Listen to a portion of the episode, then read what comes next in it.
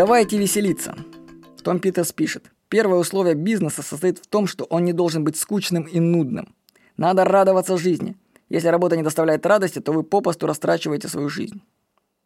Дэвид Агилви, глава рекламной кампании, очень известная личность, писал, «Сделайте так, чтобы работа в вашем агентстве приносила радость.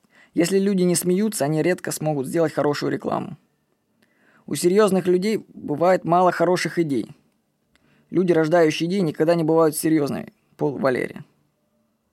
Джек Фостер, автор лучшей, на мой взгляд, книги о творчестве «Откуда берутся идеи», ставит веселье на первое место по важности для генерирования новых идей.